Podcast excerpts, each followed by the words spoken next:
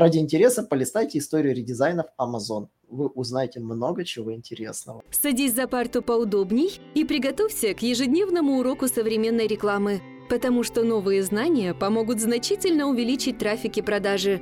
А теперь прекращаем разговоры и внимательно слушаем. Всем привет! Э, вы на канале SEO Quick. Э, меня зовут Николай Шмычков. В гостях у нас Михаил Шакин. Привет, Михаил. Всем привет.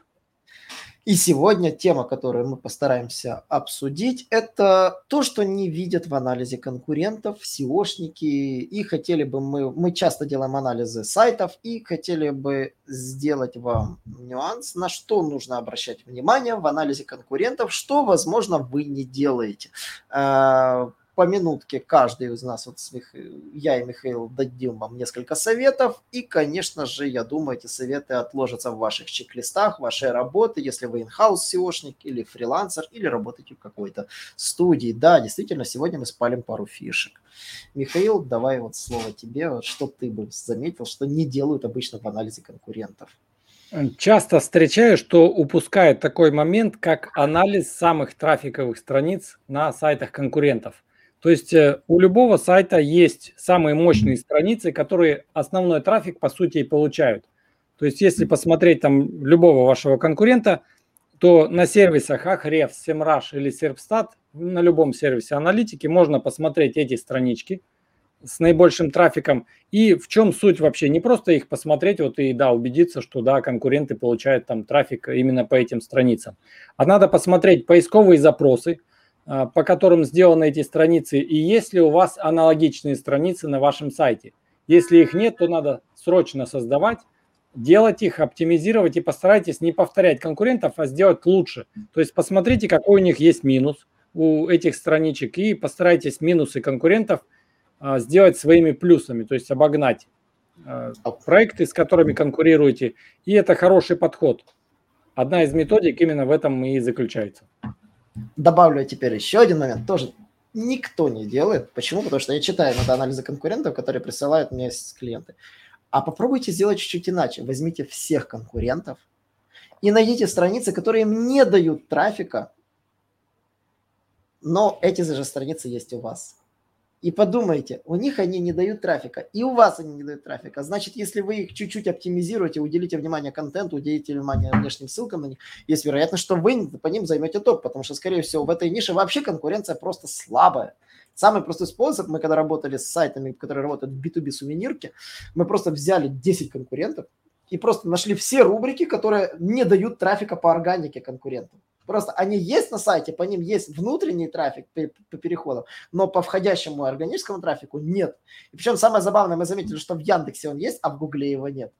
И вот, вот этот момент мы выловили, что в этой поисковой системе э, все конкуренты провалились по вот этим рубрикам. И там выловили майки, футболки там с нанесением, короче, как тематики. И дали клиенту, сказали, вот, вот задача, вот бери вот эти странички, в первую очередь оптимизируй их. Почему? Потому что у него выбор оптимизировать сотни тысяч страниц, а мы ему говорим, начни с этих именно с них тебе будет проще. Почему? Потому что анализ конкурентов это не просто, э, это анализ приоритетов, потому что у вас есть тысяча долларов, на что вы ее потратите, да, вот. Как вот э, один инвестор в Dogecoin монетку, да, потратил 250 тысяч долларов, позанимал кучу денег, влез в долги, да, но в итоге заработал, потому что он инвестировал в доллар, поднял, по-моему, 300 долларов с каждого инвестированного доллара. Ну, то есть вопрос выбора приоритетов. У вашего бизнеса ограниченное количество денег, и у него ограниченное количество ресурсов. Вы ловите приоритеты, куда ему двигаться. Вот первый вариант Михаил сказал правильно, вот уделите внимание топовым страницам, чтобы у вас были аналогичные и не хуже. А второй вариант – это то, что никто не делает. Найдите, где конкуренты все провалились, и создайте у себя странички уже на сегодняшний момент чуть-чуть лучше. И вы уже заберете этот трафик. Прямо вот тут вот лежит, забирайте. Вот. Да, очень крутой подход, Николай. Какой еще у тебя есть такой вариант? Следующий который... момент, э, который никто не учитывает практически, это дата обновления у страниц конкурентов последняя. То есть насколько актуален контент и как долго он будет в топе в вашей тематике. Есть такой инструмент, как uh, True, то есть T-H-R-U-U-U. Это анализатор контента условно бесплатный. Там набираете запрос, он и русский язык поддерживает, и многие другие страны. Набираете запрос, и он, во-первых, показывает вам а, дату обновления самый старый контент в топ-10, самый молодой контент в топ-10 и средний возраст, ну, то есть обновление контента, то есть с какой частотой обновления живет контент в этой теме в топе. Если, например, а, последняя дата обновления полгода была, а самый старый контент два года в вашей тематике, а вы продвигаете страницу, которая была создана три года назад, то вы не попадаете в эти рамки. То есть нам Google сам показывает, что актуальность ему требуется в этой тематике вот э, такого-то периода. И за счет обновления контента вы можете обогнать конкурентов. И причем здесь еще такой момент, что а, когда вы создаете контент, надо смотреть, э, как часто надо обновлять этот контент и закладывать себе в контент-план. То есть в контент-план надо закладывать не только создание нового материала, новых статей, но и обновление старых. То есть э, недостаточно менять год, надо, конечно, нормально этим заниматься, как Брайан Дин, например, дописывать, увеличивать и так далее, убирать там какую-то старую информацию, скриншоты обновлять. То есть, например, какую-нибудь статью там по сервису Ahrefs или даже Google, Web, Google Webmaster, там Google Search Console, любой специалист вам сразу скажет, если у вас скриншоты устаревшей версии предыдущей. Google Аналитику, да, сделайте там какую-нибудь статью, там 15 советов по Google Analytics. Если у вас скриншоты будут старые, а даже сам контент будет новый, то любой спец вам скажет, или даже новичок, он зайдет, увидит, что там совсем другой интерфейс, другой дизайн, а вы будете э, на примере старых каких-то скриншотов объяснять. Это все ухудшит поведенчески. Поэтому дата обновления контента – это тот момент, который часто упускают. Это, конечно, подходит больше для информационной тематики. Так, Николай? Еще, кстати, такой маленький момент. Э, многие не уделяют внимания, э, как часто ваши конкуренты делают редизайны. Вот, вот, вот такой момент. Э, многие скажут, а вопрос, а как это смотреть? А на самом деле, для того, чтобы это смотреть, вы должны воспользоваться таким классным сервисом, как веб-архив. В веб-архиве можно посмотреть, как часто ваши конкуренты меняли редизайны, с какими интервалами, какие они делали, какие структуры у них были ранее, какие, до каких структур они дошли. Зачем это нужно? Чтобы вы не повторили ошибки ваших конкурентов, которые, видимо, пошли в какой-то момент, сделали не тот редизайн и потом двинулись иначе. Вы таким образом можете понять, что по какой-то причине они от этих вещей отказались. Они проводили внутренние АБ-тесты, у них этот, э, они поняли, что это не работает, это бессмысленно, и это не приносит какого-то результата. И часто я видел ситуации, когда в результате общения с клиентом я просто, заходя в веб-архив, находил, но они это уже делали, они провалились и перешли к этому дизайну. Значит, этот дизайн имеет больше удобств. Вот. И часто вот иногда аргументами в переговорах, что да, действительно, эта стратегия более правильная, иногда э, правильный взгляд на ваших конкурентов. Потому что помните, что чем сильнее конкурент, тем больше у него денег на маркетинг. Чем больше у него денег на маркетинг, тем больше он уделяет юзабилити. А раз он больше уделяет юзабилити, значит, он прекрасно понимает, что какого цвета кнопочка дает больше продаж. Он, вот эти все элементы он прекрасно уделяет внимание. Вот. Поэтому полезно у сильных поучиться юзабилити за счет изучения их истории редизайнов. Ради интереса полистайте историю редизайнов Amazon. Вы узнаете много чего интересного. Вот. Вот это то, что никто не делает просто, действительно. Есть ли еще какая-то мысль? Да, следующий момент, который практически никто не учитывает, это средний размер текста а, у страниц топ-10. То есть э, это не надо использовать как просто догму какую-то, что вот надо не меньше, не больше, но для ориентира надо на это смотреть. То есть мало кто а, смотрит, какого объема тексты. Я имею в виду именно контентную часть, то есть без учета там шапки, заголовков, вернее этих э, футеров, боковых колонок, каких-то сквозных там элементов. Надо смотреть только контентную часть. И когда заказываете статью, э, самый простой вариант это наберите топ-10 и просто посмотрите количество символов в контентной части у этих страниц. Количество обязательно учитывайте изображений. То есть если у вас, например, там 10 изображений, а конкуренты все 20-30 делают, то вы отстаете от них. Для ориентира это надо учитывать. И видеоролики обязательно смотрите. То есть особенно какие-то обзорные статьи сейчас очень часто э, на Западе, например, снабжают видеороликом, вставляют с YouTube какой-то или свой видеоролик в идеале, или чужие по тематике. И это все увеличивает и поведенческие, и время на странице. А если у вас, например, эти моменты упущены, там одна картинка и ни одного видеоролика, то вы заранее еще на старте уступаете своим конкурентам. Они вас обгонят вообще элементарно. Именно так. А, мой последний пункт, может, у тебя там еще есть, у меня мой последний пункт в анализе конкурентов, который я никогда не, не видел ни у кого, то есть я вижу шаблоны анализа конкурентов, даже иногда э, пересматриваю свои старые шаблоны и понимаю, что как я мог до этого не додуматься, да, вот это такие вещи. А, это умение делить конкурентов на два типа. Первый конкурент – это высший эшелон, и второй конкурент – это низший эшелон. Объясню почему. А, формально высший эшелон, возможно, вы по прямым запросам не обгоните. Ну, формально вы можете его не обогнать. Да, можно переранжировать Amazon, как ты показывал, но это, наверное, стоило адовых усилий, да, наверное, и работает этим ребятам про велосипеды. А, да, там были детские велосипеды, правильно я понимаю? Да, да. Вот. Но э, куда проще сосредоточить усилия на то, чтобы обогнать нижний эшелон, то есть сайты, у которых слабые SEO, слабые мертвые методы продвижения, но интересные там были идеи в контенте. То есть проще взять, сделать лучше, чем они. То есть э, распределить работу на обгоне первого эшелона, то есть чтобы однозначно отобрать у этих ребят их органический трафик.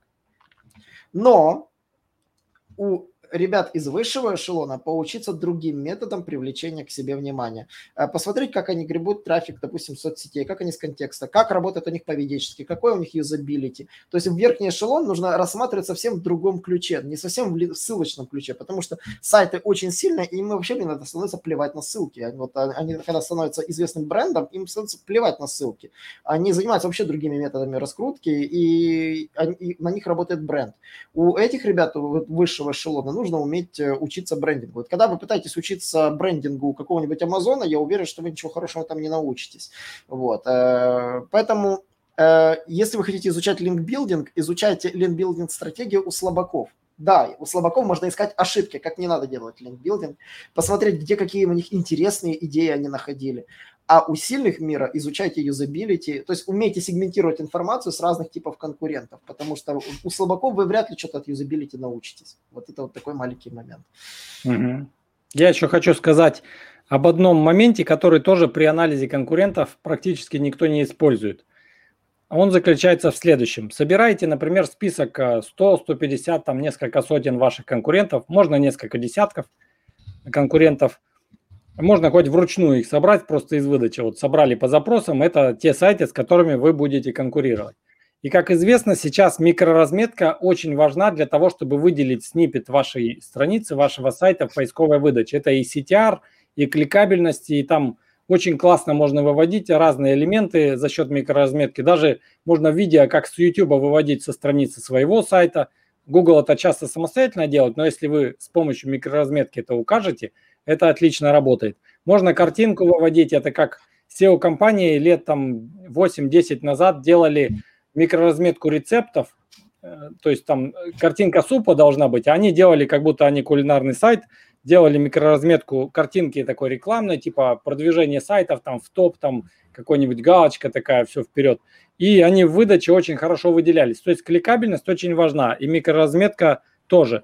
Анализировать, например, Э, вручную микроразметку нет смысла. То есть э, представьте, у вас там сотни конкурентов, а на главной странице, на странице листинга товаров, на странице карточки одного товара или информационной статьи, или там другие какие-то категории, там микроразметка вся разная. То есть типы микроразметки, их вообще очень много, и все зависит и от тематик, то есть там можно потеряться, очень много данных. Берете Screaming Frog, переключаете его в режим э, списка, то есть не один сайт, а вот загруженные урлы адресов с тех страниц, которые вы с топа собрали, именно в топе, которые ранжируются – Угу. И загружаете там в настройках, если кому интересно, там подскажу в личку, пишите нюансы, отмечайте, что отмечать вот эту всю микроразметочку. По-моему, на второй вкладке в конфиге там это делается. Да-да-да, можно собрать отдельный конфиг для этих целей как раз. Да, и как раз э, быстро вам э, Screaming Frog соберет бесплатно все данные по типам микроразметок. Она, по-моему, до 10 типов микроразметки показывает одновременно в таблице.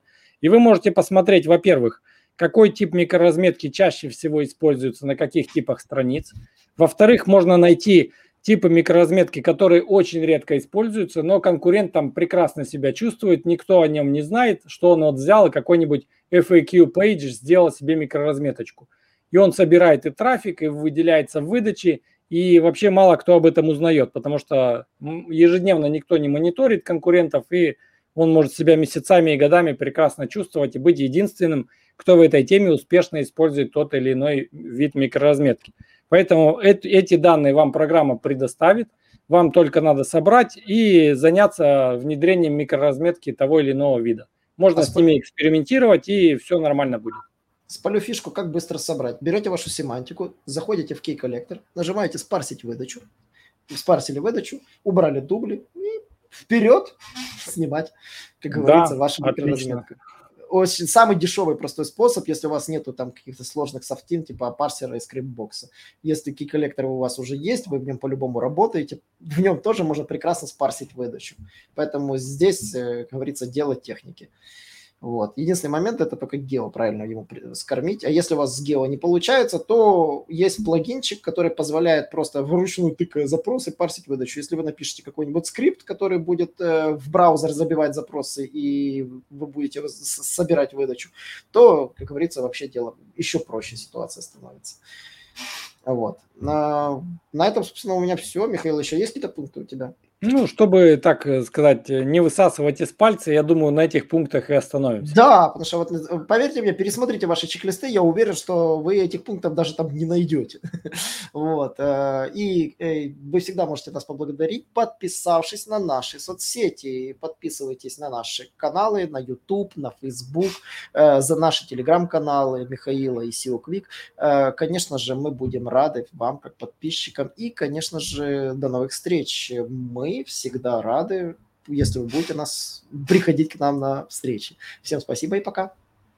Всем счастливо. Наш урок закончился, а у тебя есть домашнее задание – применить новые рекомендации для получения трафика и продаж. Также оцени наш урок и оставь свой реальный отзыв в Apple или Google подкастах для получения специального подарка в чате сайта SEO Quick.